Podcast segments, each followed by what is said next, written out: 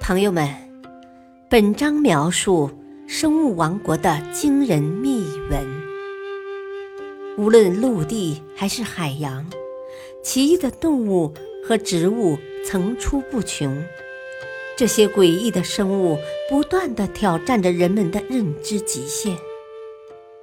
赶快去一探究竟吧！穿防弹衣的神木，你听说过炮弹打不穿的树吗？在俄罗斯西部沃罗涅日市郊外，就生长着这样一种神奇的树——刺橡树。二十世纪七十年代，苏联林业学家谢尔盖·尼古拉维奇·戈尔申博士偶然听说。沃罗涅日市的刺橡树不怕子弹，对此非常感兴趣。于是谢尔盖博士专程来到了沃罗涅日市郊外，搜集了一些刺橡树的样本。回来后，谢尔盖博士专门用这些样本做了一个试验。他在野地里建造了一个很大的靶场。靶场中央竖起了两千多个用刺橡木做成的靶子，他对着靶子射出几万发子弹，结果发现只有少数子弹穿透了靶子，绝大多数子弹都被靶子弹了回来。这个试验结果让谢尔盖博士非常惊奇：刺橡树竟然真的不怕子弹。这到底是怎么回事呢？其实，刺橡木不怕炮弹的记载自古就有。早在三百多年前的亚述海战中，用这种树做成的船，就以能抵挡住炮弹的进攻而闻名。当时的人们把刺橡木尊称为神木。公元一六九六年。沙皇俄国为了攻占亚速城堡，在亚速海上与土耳其人展开激战。战争刚一开始，海面上就炮声隆隆，杀声震天。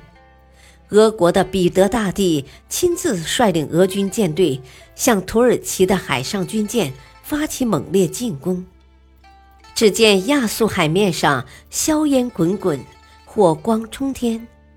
在这场战争中，双方都使用了重型大炮，隆隆的炮声中，一艘艘战舰纷纷中弹，沉入了海底。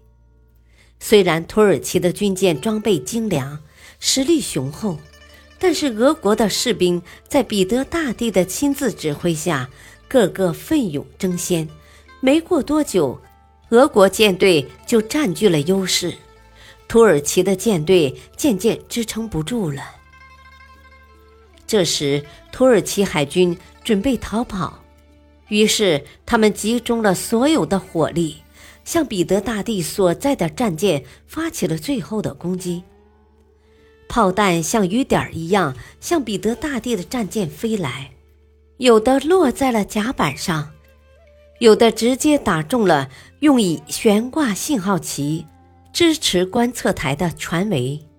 正当彼得大帝战舰上的士兵惊慌失措的时候，只见这些炮弹刚刚碰到船体就被反弹了回去，纷纷掉进了海里，而且被打中的桅杆竟然一点都没有受损。看到这样的情景，土耳其士兵吓得目瞪口呆。在他们还没有反应过来的时候，俄国的舰队就排山倒海般冲过来，已经毫无抵抗能力的土耳其士兵不得不投降。这些炮弹打不穿的战舰，挽救了陷入困境的彼得大帝。战争结束后，俄国士兵们对于这些能够经受住炮弹袭击的战舰非常好奇。这些战舰怎么能炮弹不入呢？据说这些战舰都是用沃罗涅日的神木做成的。这种神木是一种带刺的橡树，木材的剖面呈紫色。但是当时的人们无法解释这些神木为什么不怕炮弹的攻击。后来人们还发现，这些不起眼的刺橡树木质坚硬是铁，不怕海水泡，不怕烈火烧，加工起来也特别费劲。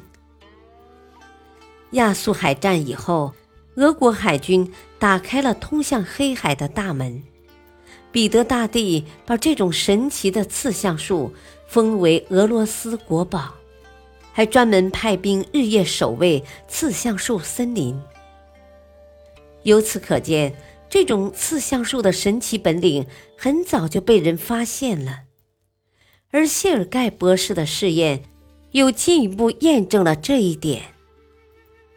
为了找到这种刺橡树不怕子弹的真正原因。谢尔盖博士提出了靶子上的一些木纤维，放在显微镜下进行仔细的观察。结果发现，在这些木纤维的外面，全都包裹着一层半透明的胶质。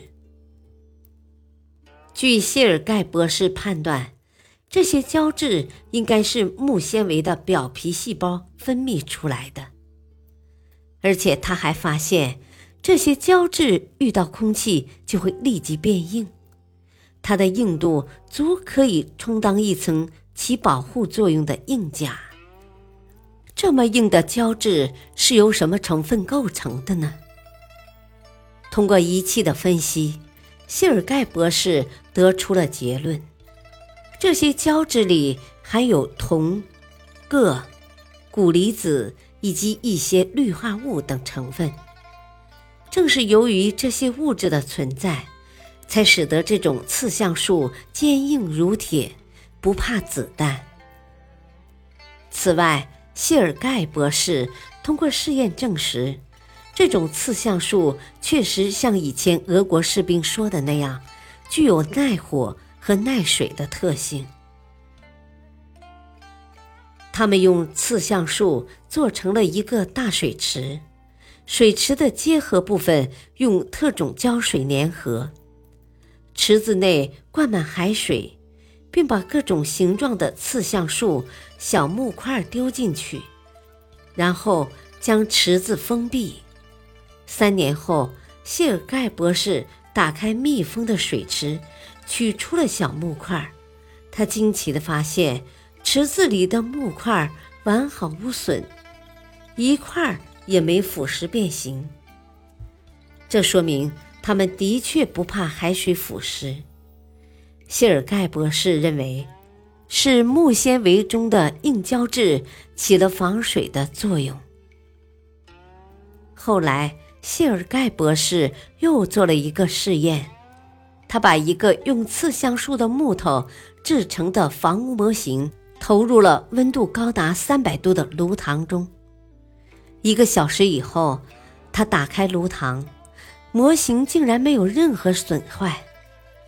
谢尔盖博士立即对这个模型进行化验，结果表明，刺橡树分泌的胶质在高温下能生成一层防火层，并分解成一种不会燃烧的气体，它能抑制氧气的助燃作用，使火焰慢慢熄灭。至此，神木的秘密终于被揭开。它的特异功能源自于表面分泌的胶质。